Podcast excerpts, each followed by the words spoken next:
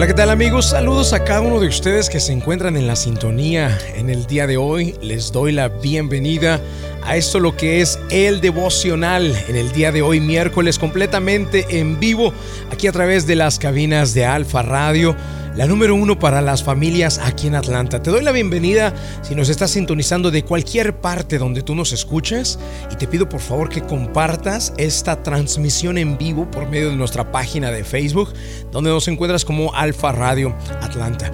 En el día de hoy quiero compartir contigo la palabra de Dios y está escrita en el libro de Isaías capítulo número 1 y el versículo 18. Había un asunto pendiente por resolver y aquí se queda resuelto. Isaías capítulo 1 versículo 18 dice, vengan ahora, vamos a resolver este asunto, dice el Señor. Aunque sus pecados sean como la escarlata, yo los haré tan blancos como la nieve. Aunque sean rojos como el carmesí, yo los haré tan blancos como la lana. Queridos amigos, el título del devocional en el día de hoy es La deuda se pagó.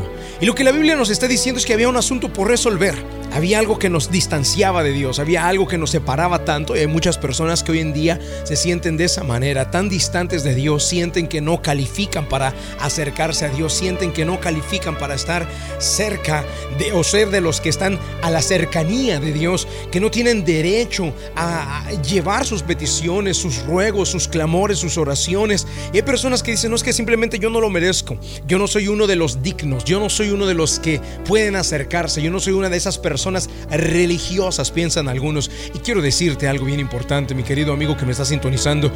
Ese asunto Dios ya lo vino a resolver. Vino en la tierra, pagó la deuda, por eso es que el título del devocional día de hoy, la deuda se pagó y pagó la deuda y prometió que si tus pecados eran tan fuertes, tan colorados, tan rojos como el escarlata, prometió y dijo que los haría blancos como la lana, blancos como la nieve. Él cuida de ti, Él protege de ti. Hay algo que es un hecho y que este hecho nunca va a poder cambiar. La deuda se pagó por completo. Mira una vez más lo que dice Isaías capítulo 1 y versículo 18. Vengan ahora, vamos a resolver este asunto, dice el Señor. Este asunto le interesaba a Él resolverlo. Aunque sus pecados sean como la escarlata, yo los haré tan blancos como la nieve. Aunque sean rojos como el carmesí, yo los haré tan blancos como la lana. Amigos, cuando Él vino, Él vino a pagar una deuda. Él no quería estar solo en el cielo. Él quería que nosotros fuéramos al cielo con Él. Se lo dijo a sus discípulos y dijo, a donde yo voy, quiero que ustedes también vayan. Y ya conocen el camino. Yo soy el camino y la verdad y la vida. A donde yo voy, quiero que ustedes vayan. Dijo, a donde yo voy en la casa de mi Padre hay muchas moradas. Y yo quiero que ustedes estén allá conmigo. He preparado una morada para cada uno de ustedes. El deseo de Jesucristo, el deseo de nuestro Dios es que nosotros vivamos eternamente allá con Él. Y no que vayamos al infierno, no es su deseo que vayamos al infierno. Entonces escucha, mira lo que hizo con este plan, este asunto lo tenía que resolver. ¿Y cómo lo resolvió? De la siguiente manera, vino a la tierra, enfrentó a la muerte, puso su cuerpo en sacrificio, murió, descendió al infierno estuvo tres días en el centro de la tierra. Dice la Biblia que estuvo eh, tres días en el centro de la tierra. Descendió al infierno. Peleó la batalla contra Satanás, le arrebató las llaves de la vida y de la muerte y regresó y subió al cielo resucitado. Con esas llaves de la vida y de la muerte, ahora todos teníamos acceso al cielo eterno con Él. En conclusión de este devocional, quiero decirte la, la, manera en cómo Jesucristo resolvió este asunto, porque yo te estoy diciendo la deuda se pagó. ¿Cómo resolvió este asunto? Fácil, sencillo. Él prefirió ir al infierno por ti que estar en el cielo viviendo eternamente sin ti. Esa es la realidad. Él prefirió ir al infierno por ti que estar solo en el cielo sin ti. Así que acéptalo esto es un asunto ya consumado, esto es una deuda ya pagada, esto es un asunto ya resuelto. Solamente acepta el perdón de los pecados, acepta la limpieza que Él vino a hacer a tu vida y reconoce que Él es el único que puede ser capaz de borrar y limpiar todos esos pecados. Termino dándote una vez más el versículo de esta promesa, Isaías capítulo número 1 y versículo 18. Vengan ahora, vamos a resolver este asunto, dice el Señor. Aunque tus pecados sean como la escarlata, yo los haré tan blancos como la nieve. Aunque sean rojos como el carmesí, yo los haré tan blancos como la lana. ¿Quién lava los pecados? Tus buenas obras, tu buena conducta, tu buen comportamiento no pueden lavarlo. Tu dinero, tu posición económica, tu posición o estatus social no pueden lavar tus pecados. El único que pudo lavar tus pecados y lavarte y ponerte blanco como la nieve y como la lana fue la obra del Señor Jesucristo. Acéptalo. Este es un hecho que nadie ni nada podrán cambiar.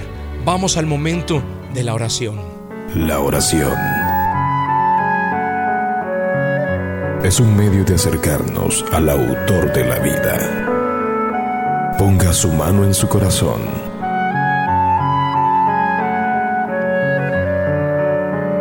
Es momento de hacer oración.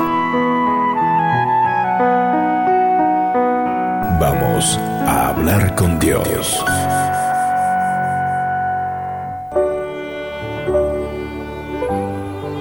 Y Padre Celestial, en el día de hoy queremos agradecerte primeramente por la vida, porque nos has permitido levantarnos, Señor, un día más y respirar de este aire y recibir de tus misericordias que son nuevas cada mañana.